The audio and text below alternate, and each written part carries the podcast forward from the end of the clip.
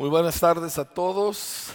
Bienvenidos a aquellos que se conectan por primera vez este año 2022 y pues un fuerte abrazo digital a todos los que están conectados tanto aquí en Parral como en diferentes partes del país y más allá de la nación. Es un gusto y un privilegio poder compartir con ustedes la palabra en este inicio de año. Los años, los meses, las fechas, a veces pareciera que no tienen mucha importancia, que la vida sigue, que es más o menos más de lo mismo, pero no es así. Dios marca el tiempo, Dios pone marcadores en el tiempo, estaciones, temporadas, años, meses, días, horas, minutos, porque así nos permite a nosotros gobernar el tiempo, así podemos establecer objetivos, así podemos lograr diferentes propósitos de Dios. Y así es con este año. Y como estamos iniciando el año, es importante para nosotros detenernos y decir, muy bien, ¿de dónde venimos? ¿Qué hemos logrado? ¿Qué hemos vivido? ¿Y qué es lo que sigue? Yo sé que quizá ahora estás tú pensando, pues es que el COVID, es que tenemos toda esta situación y que ya volvió y ya son casi dos años. Así es. A veces la vida no es lo que uno quisiera que fuera, a veces las circunstancias no son lo que uno prefiriera, de hecho, así es siempre. Pero el Señor no cambia y sus promesas no cambian y sus propósitos no cambian y su gracia no cambia y su amor para con nosotros y para un mundo perdido tampoco cambia.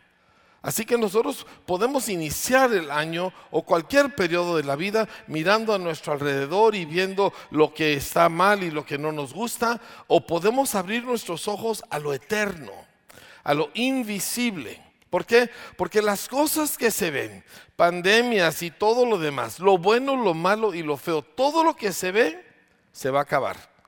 Pero las cosas que no se ven son las que definen todo lo demás, porque todo lo visible es hecho por lo invisible. Así que nuestra mirada está en las cosas que no se ven, en las promesas de Dios, en el carácter de Dios, en la presencia de Dios en medio de nosotros, en su propósito.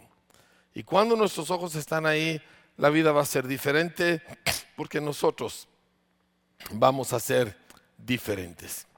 Esta mañana entonces tengo el privilegio de hablar con todos nosotros acerca del objetivo, de qué estamos buscando, de qué se trata, no solamente este nuevo año, sino nuestra vida en general.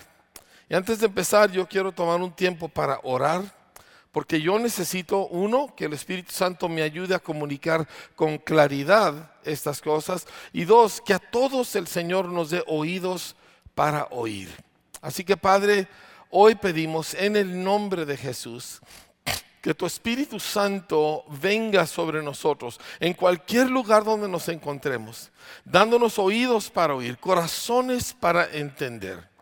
Y te pido que a mí, Señor, me des una claridad en tu palabra para no solamente comunicar la información, sino el corazón de Dios al respecto y hacerlo de tal manera, Señor, que provoque una respuesta de fe en todos nosotros. Todo esto lo pido en el nombre de Jesús.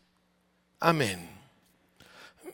Quiero llevarnos hoy a la epístola a los filipenses en el capítulo 3 y vamos a estar ah, leyendo un pasaje muy central a nuestras vidas y vamos a regresar un par de veces a él. Filipenses capítulo 3, vamos a empezar leyendo desde el versículo, permítame, desde el versículo 7. Pablo está hablando acerca de todo lo que él fue, de todos los méritos que él tenía según la ley de los judíos, la ley de Moisés, de todo lo que él podía apoyarse en su propia humanidad y en su propio judaísmo.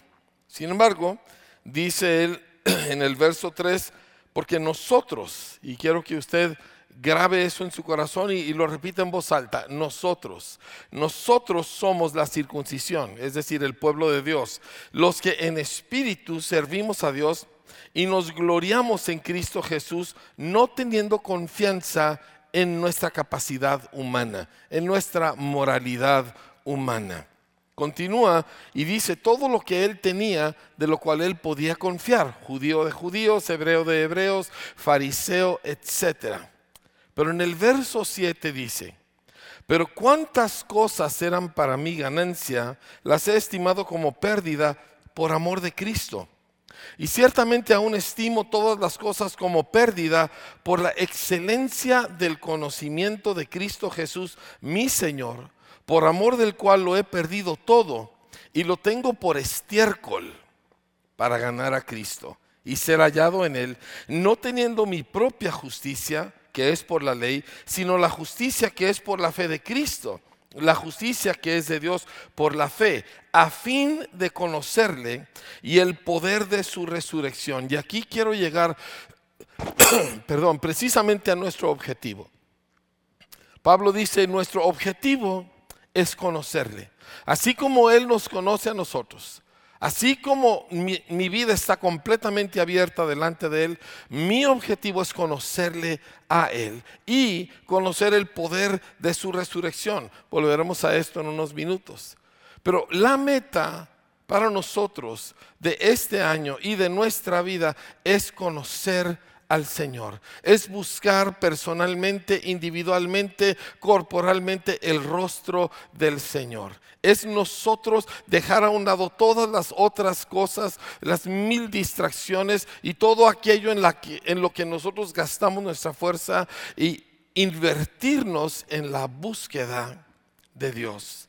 La gente que busca a Dios, que busca el reino de Dios, que busca el rostro de Dios, estas son las personas cuyas vidas son instrumentos para cosas extraordinarias en el Señor.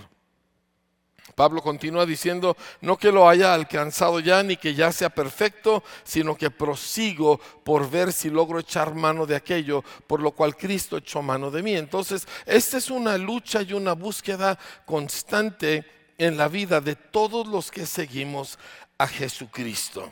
Ahora, quiero irme de aquí a un pasaje en el Nuevo Testamento que tiene mucho que ver con la manera en que nosotros regularmente iniciamos el año. Como congregación y muchas otras congregaciones en todo el mundo, iniciamos cada año con un ayuno congregacional. Así que me gustaría hablar de qué tiene que ver el ayuno con este objetivo supremo que nosotros tenemos como creyentes. Y quiero que lo veamos de la siguiente manera. A lo largo de la historia, Dios ha llamado a su pueblo a ayunar en muchas diferentes ocasiones. El pueblo ayuna porque hay crisis, como en el libro de Esther, o tragedias como cuando mueren Saúl y Jonatán, o, o, cuando el pueblo es llamado al arrepentimiento, como en el libro de Joel, o cuando hay un gran peligro, como cuando Esdras va a viajar de nuevo a la tierra prometida, a Israel. Entonces todas estas diferentes necesidades, todas estas situaciones negativas provocaban al pueblo a buscar a Dios en ayuno. Pero este es el detalle. Solo se acercaban a Dios cuando necesitaban ayuda. Solo hacían a un lado las distracciones cuando necesitaban que Dios interviniera porque sus vidas estaban siendo afligidas en alguna u otra manera. Y esto nos dice que ellos en su corazón sabían que ellos no tenían acceso a Dios.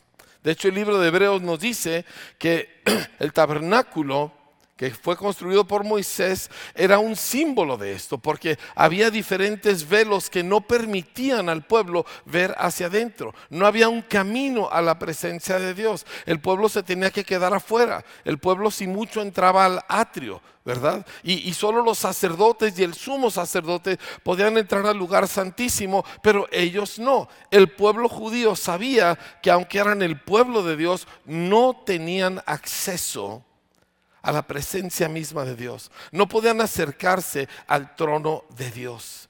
Y por esa razón, ellos solamente buscaban a Dios cuando había una crisis. Esa es la manera en que la raza humana en general lo hace. El mundo sabe, yo no, yo no soy lo suficientemente bueno. Yo no he hecho las cosas como debiera. yo no me puedo realmente acercar a Dios con confianza. Sí le pido, ¿verdad?, que se apiade de mí, pero entrar confiadamente, no. Entonces, ¿cuándo entro? Solo cuando la cosa está tan dura que ya de plano no tengo alternativa. No había acceso. El pueblo judío lo sabía. Y de repente llega Jesús. Y Jesús es judío. Y nace en medio de un pueblo acostumbrado a ayunar. De hecho, en la parábola del publicano y el, y el fariseo, eh, el fariseo está orando diciendo, te doy gracias porque yo hago esto y no hago aquello, y ayuno dos veces por semana. O sea que los judíos piadosos acostumbraban a ayunar porque ah, siempre había necesidades. Y de repente llega Jesús comiendo y bebiendo, ¿verdad? Y, los judíos se escandalizan. Y le, reclaman en una ocasión, este, ¿por qué tus discípulos no ayunan como los discípulos de los fariseos o los discípulos de Juan el Bautista? Pues nuevamente volvemos a esta diferencia tan marcada y a lo que Jesús va a introducir. Los judíos sabían que no tenían acceso. Lo vemos también, por ejemplo, en el libro de Éxodo. En el capítulo 20, cuando Dios habla los diez mandamientos eh, eh, para que todo el pueblo, dos millones y pico de personas lo oigan, y ellos en vez de reaccionar ¿verdad? Con el favor que tienen, se atemorizan, se llenan de terror y le piden a Moisés, tú ve con Dios, tú habla con Dios, que Dios te hable a ti y luego tú ven y dinos lo que Dios quiere. Y nosotros te vamos a hacer caso, pero que Dios no nos hable directamente a nosotros. Esta es la actitud y el pensamiento de muchos miembros de la iglesia cristiana en todo el mundo. Que el pastor vaya, que la pastora vaya y, reciba cosas de Dios y luego nos las traiga. ¿Verdad? Que ellos hablen con Dios, que Dios les hable a ellos y luego que ellos nos digan, pero yo no, yo, yo no tengo esa clase de acceso, yo no tengo esa clase de confianza. Ahora, el problema no está en Dios, como veremos, el problema está en el corazón. El corazón de ellos tenía temor. Dios tan les estaba dando acceso que les estaba hablando en voz alta, pero ellos sabían en su conciencia que no eran dignos de entrar. Y mucho creyente se siente así. Yo no soy digno de entrar, yo como yo, yo solo en emergencias, solo de una manera superficial, pero de veras, de veras, de veras, encontrarme con Dios y ser lleno de Dios, pues e, eso es para gente mejor que yo. Wow. El problema es que aquí hay dos motivaciones que impulsan a la gente. Una es el temor. No soy suficiente, no me he comportado a la altura, no he hecho los méritos, Dios no me va a ver bien con buenos ojos. Si yo me acerco, como un día dijo Jacob, en vez de bendecirme, me va a maldecir. Esto, aunque no lo digamos, es el pensamiento y el sentimiento de muchos. Y ese temor frena a la mayoría de la gente de entrar con confianza a la presencia de Dios. Pero luego también está el asunto de mi carne, la comodidad de mi carne. Yo no tengo que subir al monte, yo no tengo que buscar el rostro de Dios, yo no necesito afinar mi oído a lo que Dios está hablando, que alguien más lo haga. Entonces es cómodo para mi carne, uno, porque yo no hago ese esfuerzo, y dos, porque entonces yo puedo seguir haciendo lo que yo pienso o lo que yo quiero. Así que en esta, en esta idea o en esta sensación de que yo no tengo acceso, la carne se acomoda de una manera que trae mucho daño a nuestras vidas. El resultado es que nos quedamos tan cortos de lo que Dios quiere tan cortos de su gracia, tan cortos de su bendición, tan cortos del poder de su espíritu. Yo lo veo simplemente en lo que nosotros esperamos muchas veces de la salvación. No estamos esperando una resurrección.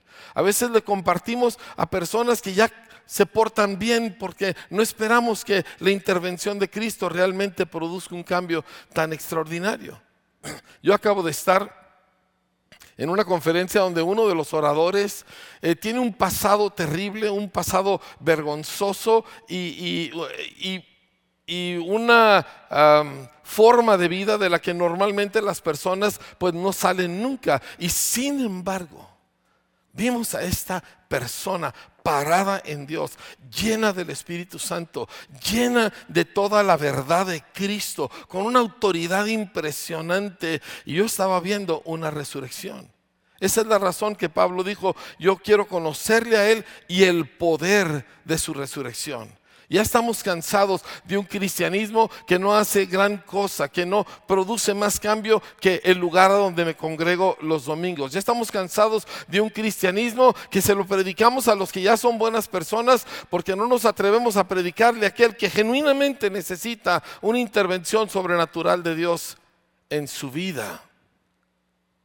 Mucho menos alguien que consideremos que esté loco o endemoniado o cosas por el estilo.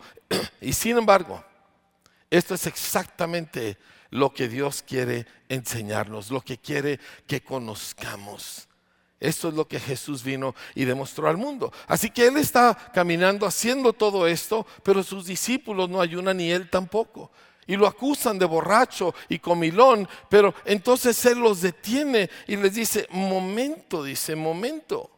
Este, ¿Cómo esperan ustedes que estos hombres ayunen estando de boda. Déjenme, le encuentro el pasaje que les quiero leer aquí, porque me encantó lo que leí. Dice, Jesús les responde, porque ¿pueden ustedes acaso hacer que los que están de boda ayunen entre tanto que el esposo está con ellos? Y aquí está la clave. Ellos ayunaban por situaciones, por necesidades, pero Jesús les trajo una razón diferente para un ayuno. Los discípulos de Jesús ayunamos porque queremos acercarnos, porque queremos ser más sensibles a su voz, porque queremos nosotros ah, desprendernos de las distracciones de este mundo, debilitar los impulsos de nuestra naturaleza humana para así afinar nuestro oído y nuestra alma al Señor. Esa es la razón del ayuno. Ahora, en ese momento Jesús estaba físicamente con sus discípulos. Él estaba en su cuerpo, así que ellos tenían una cercanía física, no necesitaban ayunar. Pero Jesús dijo, pero vendrán días cuando el esposo les será quitado, entonces en aquellos días ayunarán.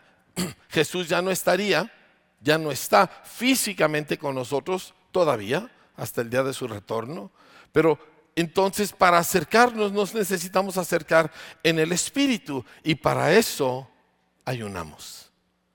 Para debilitar la fuerza de nuestra carne, de este mundo, de todo lo que nos rodea, debilitar todo aquello para poder nosotros conectarnos al Señor.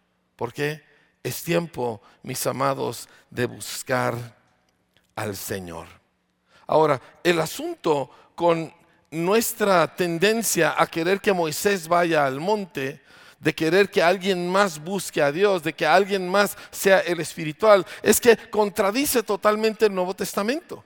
El Antiguo Testamento era así porque era una preparación para la venida del Redentor, pero el Nuevo Testamento nos anuncia una libertad para entrar en el mismísimo lugar santísimo donde solo el sumo sacerdote entraba un día del año. Y entraba con temor y temblor sabiendo que podía morir estando ahí adentro. Y sin embargo a nosotros se nos dice que tenemos libertad para entrar en este lugar santísimo por la sangre de Jesucristo por el sacrificio de Jesucristo. Y continúa y dice, por el camino nuevo y vivo que Él nos abrió a través del velo, esto es de su carne y teniendo un gran sacerdote sobre la casa de Dios, dice, acerquémonos. Acerquémonos. Santiago escribe a los creyentes que andan titubeando en su caminar y les dice, acércate a Dios. Esta no es una palabra que se le dice al inconverso. El inconverso no se puede acercar. Está muerto en sus pecados. Él necesita recibir el mensaje del Evangelio, creer en Cristo para ser resucitado. Pero a los que ya seguimos a Cristo se nos ordena, acércate al Señor y Él se acercará a ti. Pero hay una libertad para acercarnos. Hay un sumo sacerdote, Jesucristo, abogando a favor nuestro. Nosotros no venimos como entraba el sumo sacerdote de los judíos, nosotros entramos con libertad y confiadamente. Así que el llamado de Dios y la palabra del Señor a nosotros es acérquense, acerquémonos todos. No solamente de la plataforma, no solamente dos o tres personas especiales, acerquémonos todos. ¿Y cómo? Con corazón sincero, en plena certidumbre de fe, purificados los corazones de mala conciencia, lavados los cuerpos en agua pura, acerquémonos. Es tiempo, dijo el profeta Oseas, de hacer barbecho. Eso es cuando metemos nosotros instrumentos de metal que rasgan la tierra, que le quitan lo duro la tierra está empacada por las lluvias, por el sol, por, por el ganado, pero entran las máquinas, ¿verdad? Y empiezan a levantar la tierra y se hace blanda para poder recibir la semilla nuevamente. Y Oseas nos dice en su libro, en el capítulo 10, verso 12, dice, siembren para ustedes en justicia, cosechen en misericordia, hagan para ustedes barbecho o sea, abran la tierra endurecida del corazón porque es el tiempo de buscar al Señor. Y eso vengo a decirte este día. Y te lo vengo a decir acerca de este año y acerca de tu vida. Es el tiempo de buscar al Señor. Es el tiempo donde dejamos nosotros a un lado tanta distracción y tanta tontería y tanta cosa y tanto mencionar a Dios tan superficialmente y verdaderamente doblar rodilla y buscar el rostro de Dios con todo nuestro corazón y con toda nuestra fuerza. ¿Por qué? Porque el camino está abierto de par en par porque el acceso nos ha sido dado. Y si nosotros despreciamos ese acceso, si nosotros nos conformamos, porque la carne, ¿cómo se conforma con poquito? La carne no quiere todo lo que Dios quiere darnos, la carne nada más quiere lo que la carne quiere.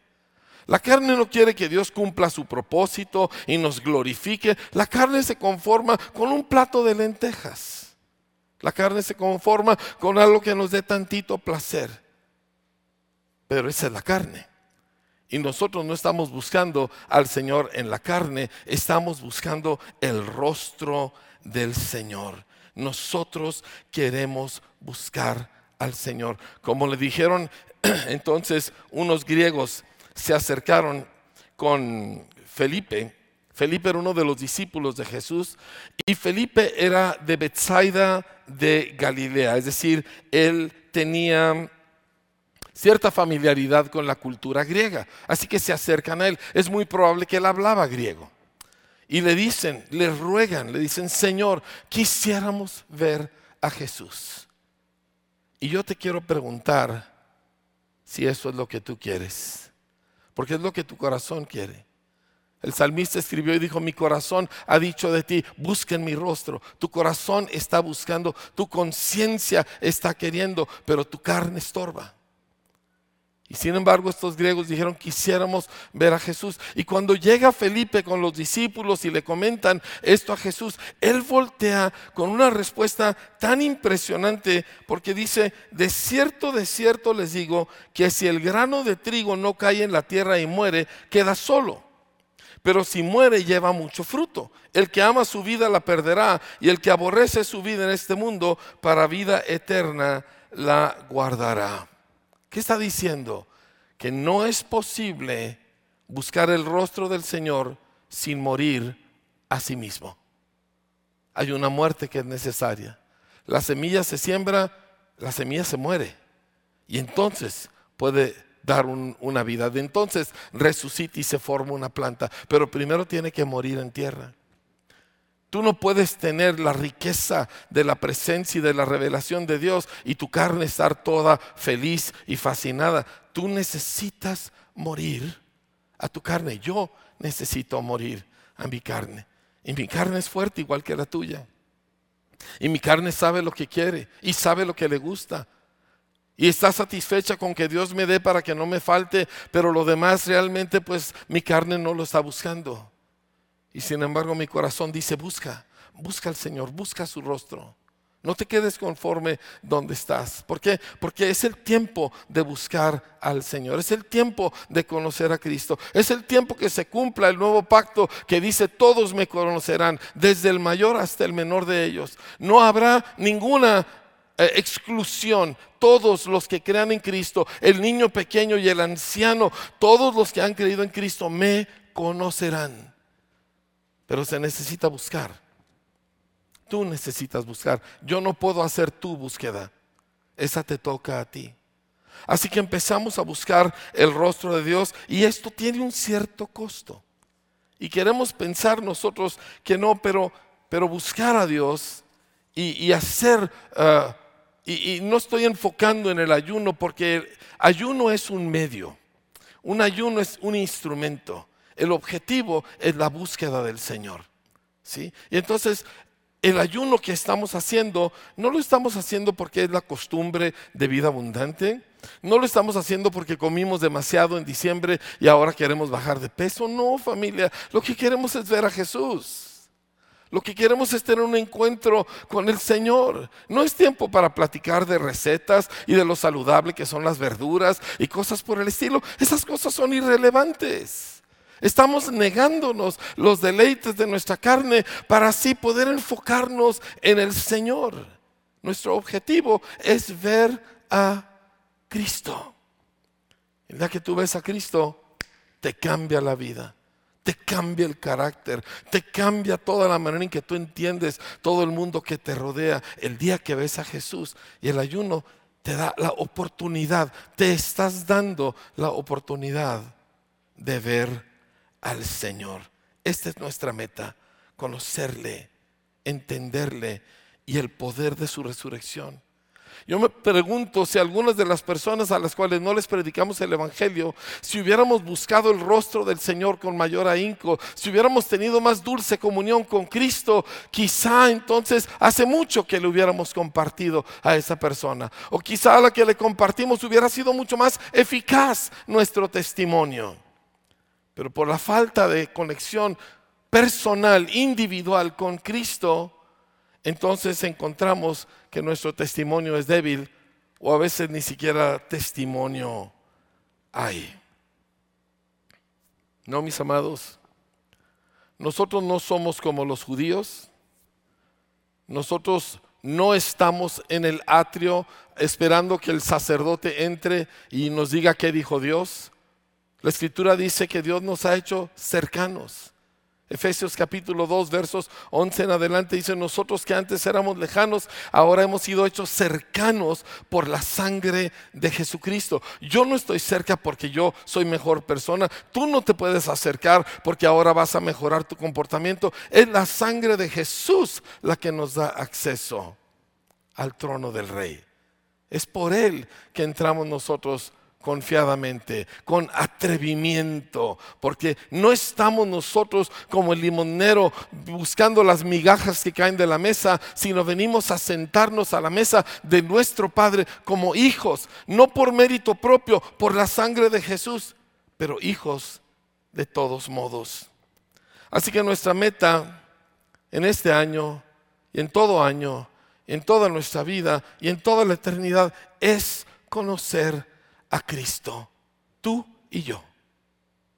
No vivir de las obras, no vivir de que alguien me predicó esto. Es más, si me permites hacer un pequeño paréntesis, considero un terrible mal hábito que cristianos estén viendo y viendo y viendo predicaciones. ¿Por qué? Porque típicamente no leen su propia Biblia. Es muy bueno escuchar predicaciones, ahorita mismo tú estás escuchando una, pero si eso no te lleva a tomar tu propia Biblia y a meterte aquí y a estudiarlo y a buscar el rostro de Dios por tu propia cuenta, entonces tú y Dios no están haciendo contacto, porque nadie puede alimentarse con las obras de alguien más. Necesitas tu propia búsqueda y tu propio encuentro. Ahora vamos a hablar un poco acerca del costo de esto, porque sí tiene un costo. Y no es un costo porque Dios nos cobra, es un costo porque el mundo nos es contrario y porque nuestros propios hábitos no nos ayudan y porque nuestra carne estorba. Ahí es donde hay un costo para nosotros poder ser gente espiritual y poder buscar realmente al Señor. ¿sí? Así que eh, este costo significa que vas a tener que buscar el rostro de Dios, pedirle ayuda, animarte con las vidas de otras personas que están buscando al Señor. ¿Sí? No te juntes con los que andan en la carne, júntate con esos dos o tres que tienen hambre de Dios, júntate con esos dos o tres que han visto al Señor, deja que ellos te inspiren. Mira, por ejemplo, yo estoy leyendo un libro este, de un héroe de la fe que se llamaba Juan Comenio, un gran hombre de Dios. Su vida me inspira. Este hombre conoció a Dios, vio a Dios, su vida me inspira a yo buscar a Dios y a conocer a Dios como Él lo conoció. Haz lo mismo. También es importante de que sepas que no estás solo en esta lucha, porque es una lucha, pero es nuestra lucha. Estamos haciendo esto juntos, nos animamos unos a otros, oramos unos por otros. Pero ser espiritual tampoco es complicado. No es una cosa que tienes que caminar de rodillas de aquí hasta el cerro, no. Lo único que requiere es un poco de tiempo. ¿Sí? ya teniendo tú la disposición de buscar al Señor, ya determinado tú de encontrarte con Cristo, entonces un poco de tiempo, un rato cada día estudiando tu Biblia, anotando lo que el Señor te ayuda a entender de ella, un rato hablando con Él, a solas, tú y Él solos. No tú y tu pareja, no y tú y tus hijos. Eso también se hace, pero hay cosas que solo se hacen a solas. Hablas con Él de qué? De lo que te afecta, de lo bueno y de lo malo. Hablas con Él de lo que a Él le importa, de la gente que le sigue, de la gente que no le sigue. ¿Sí? Hablas con el Señor y empiezas a descubrir eh, que Él te quiere capacitar y se lo pides.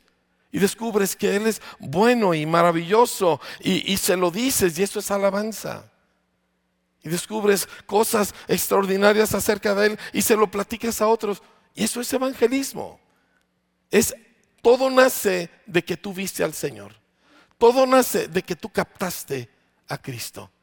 De ahí nace todo lo que hacemos. No hay adoración si no has visto, no hay evangelismo si no has visto, no hay fe si no has visto, pero sí le ves. Y te va a costar verle, te va a costar. Vas a tener que sacrificar. A lo mejor hasta te van a servir ese platillo vegetariano riquísimo y tú vas a decir, no, yo necesito buscar a Dios. Yo no tengo tiempo ahorita para comer, yo no tengo estómago para comer, yo necesito encontrarme a Cristo. Y tu vida va a arder con fuego y se va a saber que tú has estado con el Señor. El mundo, el más pecador de este mundo, sabe cuando se encuentra con uno que ha pasado tiempo en la presencia del Señor. Y tú y yo queremos ser esos. Porque no hay ninguna otra razón, ni para esta vida, ni para este año, ni para un día más. Queremos ver a Jesús. Ahora, te quiero dar un par de recomendaciones prácticas al respecto, cosas específicas, ¿sí?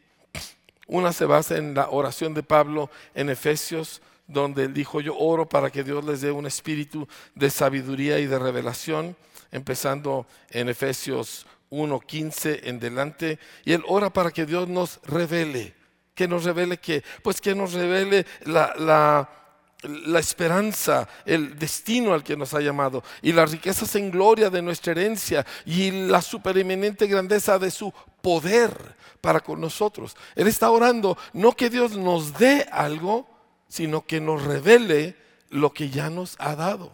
Porque aquí está el detalle. Cuando tú tomas tu Biblia y empiezas a buscar a Cristo en este libro, esto se convierte en un espejo.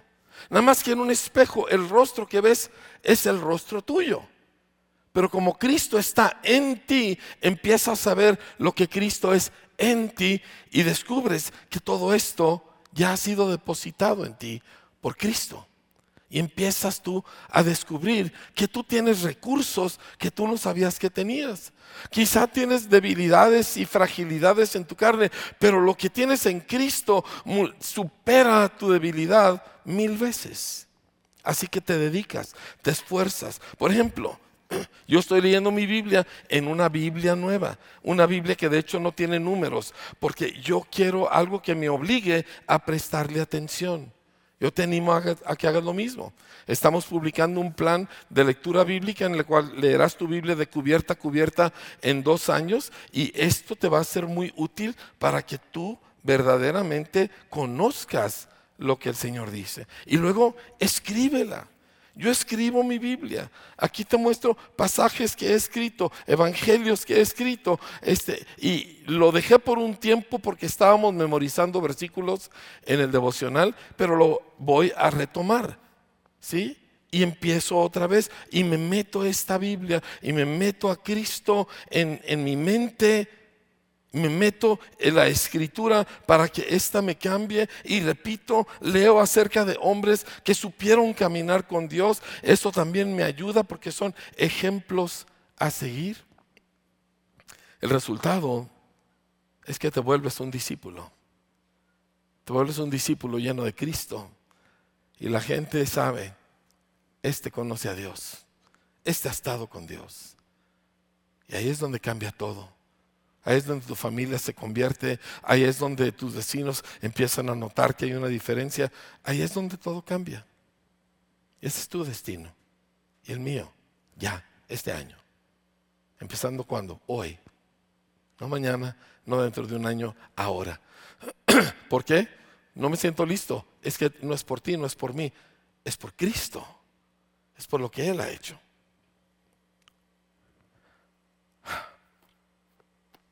Quiero ver a Jesús. Quiero ver su gloria, quiero ver su propósito. Quiero ver a Jesús manifiesto en tu vida y en la mía. Y si lo busco, lo voy a encontrar. Y si tú lo buscas, lo vas a encontrar. Y no, no necesitamos ni queremos ninguna otra cosa. Cristo es suficiente, como dice ese canto. Quiero cerrar con una indicación muy sencilla, pero es la más importante de todas. Si tú todavía no entregas tu vida a Cristo, todavía no rindes tu corazón en fe a Él para seguirlo toda tu vida, aquí es donde empieza. Donde volteas y le dices, sí Señor, creo en ti. Donde volteas y le dices, te seguiré Señor. Y lo recibes en tu corazón y Él cambia tu vida. Él cambia tu vida. No tú la cambias, Él la cambia y hasta te vas a sorprender. Y todo esto dices cómo se hace una sencilla oración de fe. Me gustaría hacerla contigo ahora mismo. Quiero que voltees con el Señor en alguna forma y le digas en voz alta, ahí donde te encuentres, le digas, sí Señor, sí creo en ti, sí te entrego mi vida, sí voy a vivir para seguirte. Hoy te abro mi corazón y te recibo, Señor para ser tuyo, para ser tu discípulo. Este día pongo mi fe enteramente en ti, Señor. A partir de hoy ya no me pertenezco a mí, te pertenezco a ti. Tú me compraste con tu sacrificio en la cruz y ahora yo soy tuyo y gozoso de serlo, Señor. Te rindo mi corazón. Te pido perdón por todos mis pecados todas mis rebeldías. Y a partir de este día, por la fe, yo caminaré contigo. Igual que Pedro, igual que Juan, igual que Marcos, igual que Mateo, todos ellos. Yo también te seguiré.